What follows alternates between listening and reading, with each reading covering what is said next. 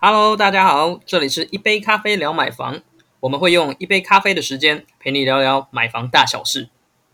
大家好，嘉喜单 boy 靠音，A.K.A 北漂青年，来自高雄的阿嘎。大家好，我是想婚族浩。嗨嗨，我是不婚族安怡。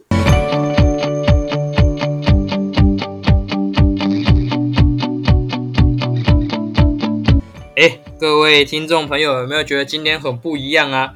有一个大家很熟悉的声音，但是都没有出现，是不是大家觉得有些怀念或是寂寞呢？觉得怪怪的。好，说一下原因，就是因为我们的主持人之一呢确诊啦。啊，确诊了！我们的虾姐真的是始料未及啊！因为想说我们现阶段大家都，我们公司都已经居家上班了，但没想到疫情这么严峻，这么的凶猛，还是有机会中奖。那在此也呼吁我们的听众朋友们，就是在这么严峻的疫情期间呢，还是好好的待在家里，不要随便的外出，然后去跟太多人去做到很多的接触。那如果说你真的觉得自己有一些确诊的症状的话，那可以先做一些快筛去做一个检视。如果说你真的发现自己快筛是呈现阳性的话，也不要太慌张，可以参照政府所提供的一些行政流程，然后去依照这样的流程去做后续的处置。那也不用过于慌张。哎，你刚刚这段我差点以为我在听那个指挥中心的广告。你帮忙自录一下有没有？对啊，我们真的好善尽国民义务哦。不过真的没想到。因为霞姐她算是比较，我觉得她算谨慎在防疫的人了，真的是等她回来要拷问她一下，到底跑到哪里去了？真的。好，那今天我们要聊的一个话题呢，是关于前阵子一直在讨论的那个关于打炒房哦。那感觉又是一个新的议题因为其实好像央行又有一些新的做法哦。不过我们看最近啊，台股啊，还有美股啊，就是起起落落的感觉，就是很考验投资人的心脏哎。心脏如果没有很大颗，好像不行哦。而且我跟你说，事实上不只是台股，甚至还包含了许多投资的一些标的，都非常的惨。所以你知道，我最近在社群媒体上面啊，包含了一些知名的论坛上面，在游走的时候，大家都说：哇，这个韭菜变多了，怎么连空气中都弥漫了满满的酒味？对他们还说到，现在公园哪里还能睡？就是觉得公园能睡的位置越来越少了。还有就是那个厚纸板要准备起来，对不对？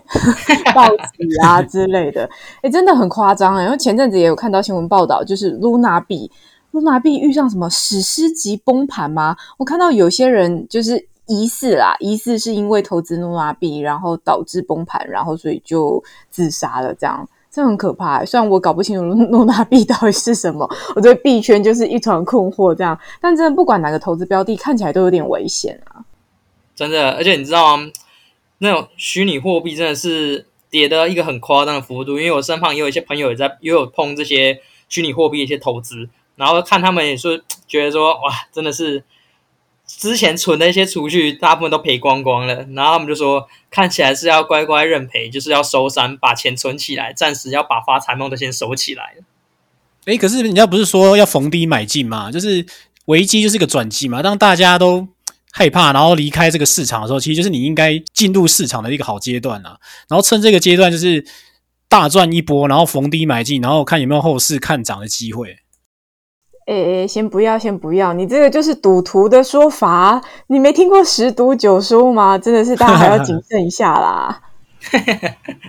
不过话说如此，就是实际上前阵子就有一个议题啦，就是最近股票。也因为一直在下跌嘛，不管是台股啊，还是在国外的一些股市这样来看的话，然后就有人提到说，他们就说是不是应该要把资金撤回来，然后把它转到房市？但是刚才有提到，就是呃，关于打扫房的一些草案啊，其实有一直在做一些风声啊，那感觉好像大家会觉得又要有一波新的一些规则或一些法令要通过了。那我记得是说，最近其实关于呃，有一个很重要的就是禁止预售屋转售这个啊，他不是才说要拟定草案吗？嗯，对啊，但是因为大家就是那个有土私有财的这个观念根深蒂固的关系啊，大家都还是会觉得说没关系，不管那个打炒房的风声再怎么出来，我钱放在不动产里面总好过放在一些比较你知道刚刚讲到露娜币啊、虚拟货币、狗狗币，听起来不动产至少我还买到一个东西，感觉买着存起来的人也是大有人在啊。哎，真的，你知道我朋友也是这么觉得，因为他说，就算你去不买房子好了，你拿去买车子，他也觉得踏实一点，因为你虚拟货币看不到实体。然后现在他把它拿去买一些实体上看的东西，他反而觉得比较安心。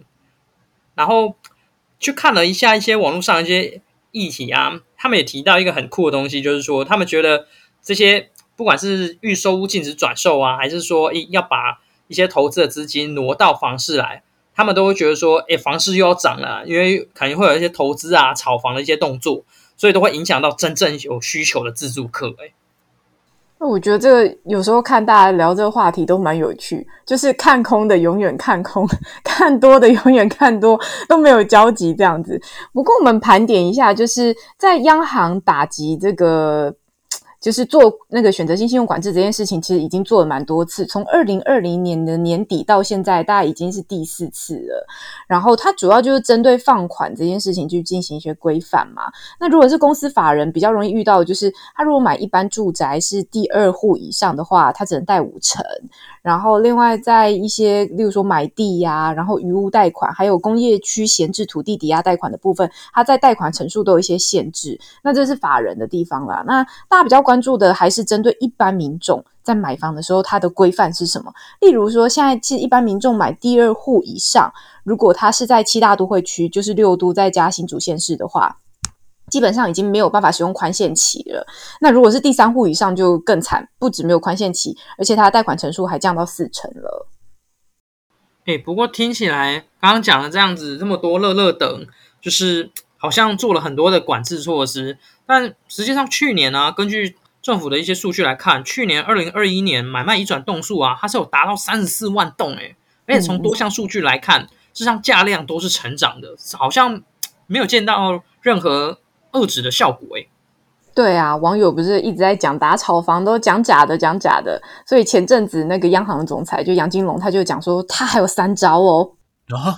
好久成瓮底，现在准备要出招是吧？时间不多了，期待好期待。主要就是。第一个就是缩短房贷的那个年限，例如说现在房贷年期，例如说现在一般来讲比较常看到，现在主流都是三十年的啦，少数还有二十年这样。那那种四十年真的是天时地利人和才有办法。一般来讲三十年，那他说他有可能缩短这三十年的年期，有可能降到二十年或多少这样。然后第二个就是针对目前买到第二屋的部分啊，他如果是在七大都会区，原本已经取消宽限期，他有可能再降低这个贷款成数。那或者更狠的第三招，就是他直接锁定全台的房市热区某某行政区这样子，他直接限缩贷款成数。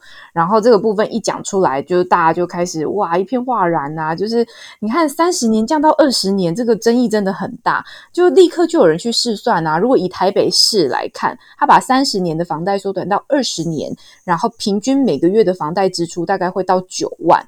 那我们一般房贷的支出会抓他的月薪负担合理，大概三分之。十亿左右，也就是说换算，也就是说换算下来，大概每个月月收入要到二十七万，他才有办法支撑起这个房贷哦。然后大家又开始骂，继续骂，然后最后央行就立刻跳出来澄清说啊，他们那个限缩贷款其实是针对第二屋啦，第二屋或第三屋以上。那如果你是首购族，完全没有房子，你买第一屋啊，基本上不会在这个限制之内。这样子。哎，我跟你说，当初啊。就是他杨金龙发表这个三招的时候，然后很多的新闻标题都是用那种标题秒杀法那种。我看到一个最印象深刻，就是他直接讲说什么未来三十年起的贷款，以就是三十年以上的那种期限的贷款可能就要消失了。然后我第一个反应是，我也跟很多的乡民一样啊，就是看到标题就开箱。我第一个反应就是哇，我这个代代相传的招式竟然就这样子被主角了，你知道？你知道我原本的设想就是因为投期款很难存，对，所以我就想说这样子我存到投期款可以买房子的时候，可能也四十几岁了，所以我买了房子之后，我一定是要给他贷款贷到爆掉，然后让我的儿子子孙们再来帮我分摊，这样子我就可以有养老的一些本了。结果现在一出来，我那时候一看到，我整个就是很傻眼啊！我想说哇，我的计划整个全都泡汤了。哎，搞不好这也是一个招式，你知道吗？有时候我会觉得，就是官方他们很常在公布一些讯息的时候，他都先讲的模模糊糊，搞不好他心里真的有这样想，先讲模模糊糊去试个水温，就那讯息一出，啪，就是各种舆论啊，民众骂啊，媒体讲啊，然后就开始说，哦，不是，不是，不是，其实我们不是这个意思，然后再把它讲的更清楚一点，然后条件就限缩了，搞不好有可能。不过现在在讲的这三招，其实都是还是在演拟当中啦。就是像是前阵子在讲那个平均地权条例也是啊，就是想说平均地权条例的修正草案是期望在预售屋的部分会要禁止转售，那原本都已经要送进立法院去排审，那最后也没有排进议程啊，感觉就是最快也要到九月份才会再排审，这件事情就是又又 delay 延后去了。那这件事情也是引起网络上许多乡民的一个争议，因为你知道这个时机点非常的敏感，然后大家原本也是期待说，诶，他可以打预售屋啊，去打一些炒房的动作，然后就现阶段大家期待又落空，网络上又各种声浪又起来了，只能说这看起来就是要等到上路还是有段时间。诶，不过我记得我们在网络上好像。我们乐屋网的粉丝团好像也有相关的议题贴文，然后好像也引起蛮多人来讨论的。这一点不知道浩哥你有什么样观察吗？哦，对啊，我我们当时在发这篇文章的时候，就也是想说跟着大家一起去关心这个状态，然后没想到其实有人真的去试算了，就是如果他把三十年的贷款再限缩到二十年的话，那变成说每个月你可能要多缴一万多块的房贷的钱。那其实一听大家都跳脚了，就想说，哎，我这么辛苦的存钱，那我也想要用代代相传的方式，靠我的儿孙帮我多缴一点钱。那现在看样子就是直接破局啦。不过刚才听安怡跟阿刚这样分享下来啊，应该如果说你是自购，然后你只是第一间房子的话，其实影响是不大的啦。那如果你是买第二屋跟第三屋以上的话，那其实影响就蛮明显哦。那不过，其实这则贴文我们发出的时候啊，我们也是蛮惊讶的，因为其实就是跟大家居住正义是息息相关的。那当下就有超过六百则激烈的留言，那正反不一啊，就是大家对这件事情还是真的很关注哦。哇，六百则超级多诶，真的。我跟你讲，当当初我看到那个贴文底下留言的时候，真的很多人跟我一样，就是。看到标题就留言这样，这是个很不好的示范。也呼吁一下各位听众朋友，如果你看到很耸动的新闻标题或者很耸动的标题那些文章的时候，麻烦还是先点进去文章里面看一下。对对对对，不要看到黑影就开枪。对，因为我看到那一则底下留言，就是很多人跟我当初一开始的反应是一样，就说哇，怎么三十年了就就要没有了？你你这样没有打到炒房，都是影响到首购族啊，然后还有换屋族啊，巴拉巴拉巴拉的。对，真的先。看到先冷静，然后再来看一下里面的文章。也许里面的文章看完之后，你再来发表你的高见，我想应该也不迟啦。而且现在其实是呃第一季的央行理监事会已经过了嘛，那第二季预估是在六月中旬左右。那在六月中旬左右，到底接下来央行要怎么做？其实好像还，我觉得他们也在收集相关意见，然后还在看一下整体的。呃，不管是网络网络的舆论风向啊，或是房市的表现啊，然后一直持续在做评估。因为其实，在上一季的时候啊，那时候三月中旬嘛，央行开理监事会的时候，大家都在评估说，它应该就会基础选择性信用管制，就是我们刚刚前述讲到的部分。结果它没有，它直接升息，然后一次还升这么多，然后把大家吓死。这样，那现在看起来有可能将来它还是会持续升息，只是看它升息的幅度啦。那要不要？除了升息之外，还要再加上一个选择性信用管制。我觉得央行它也是要评估一下这个后续舆论上面的的风险等等部分，再去做评估啦。嗯，对啊，牵一发动全身啊，就是我觉得央行它现在应该也是借由这样的呃风声，然后再看一下大家民众的一些反应，然后后续再做一些调整。那安怡可以再给我们一些建议吗？如果说呃，现在还是有需要买房的人，他对于这次的信用管制的风声，他是不是呃有一些很好的一些想法可以提供给他呢？我常常都会这样讲，就是我都说，如果你真的是自住客，你自己要买，自己要住，你都不要管，你管那些干嘛？因为说真的，如果是要升息或者是要打炒房，就是相关的打击的政策的话，你不就是应该要趁他还没有做之前，赶快进市场吗？就是现在还没有升到一个比较夸张的程度的时候，你就要赶快进来，你还要享受一下前期的低利的状况啊。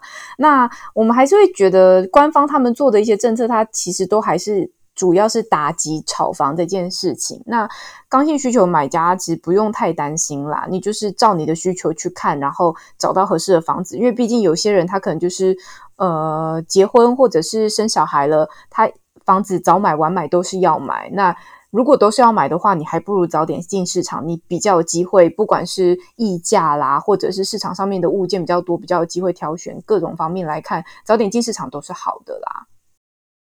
哎，你这么一说，我突然想到一个很知名的一个广告台词，我完全没有自入，只是单纯想要念一下而已。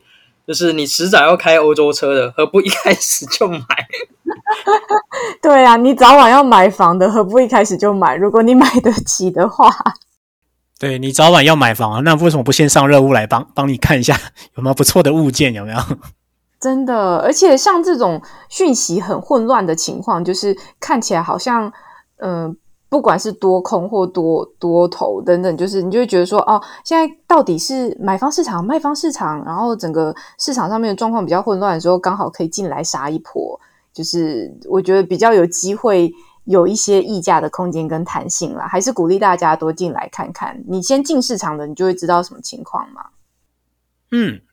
好啊，那今天关于那个第五波呃打炒房的信用管制的部分啊，那我们有一些做一些整理跟讨论哦。那希望这一集呢内容也可以对你有些帮助哦。那确实如甘阿姨所说，你有需要买房的需求，那其实就是随时都可以进场，那就是一定要做好一些买房的功课哦。那千万不要因为一些临时来的资讯或紧急的一些资讯呢，然后误导你，然后太快下决定哦。那喜欢这一集的话呢，别忘分享给你朋友。那有问题的话呢，也别忘上我们粉丝团私讯给我们。那我们都很乐意为您服务哦。谢谢你今天的收听哦。那我们下次再见喽，拜拜，拜拜。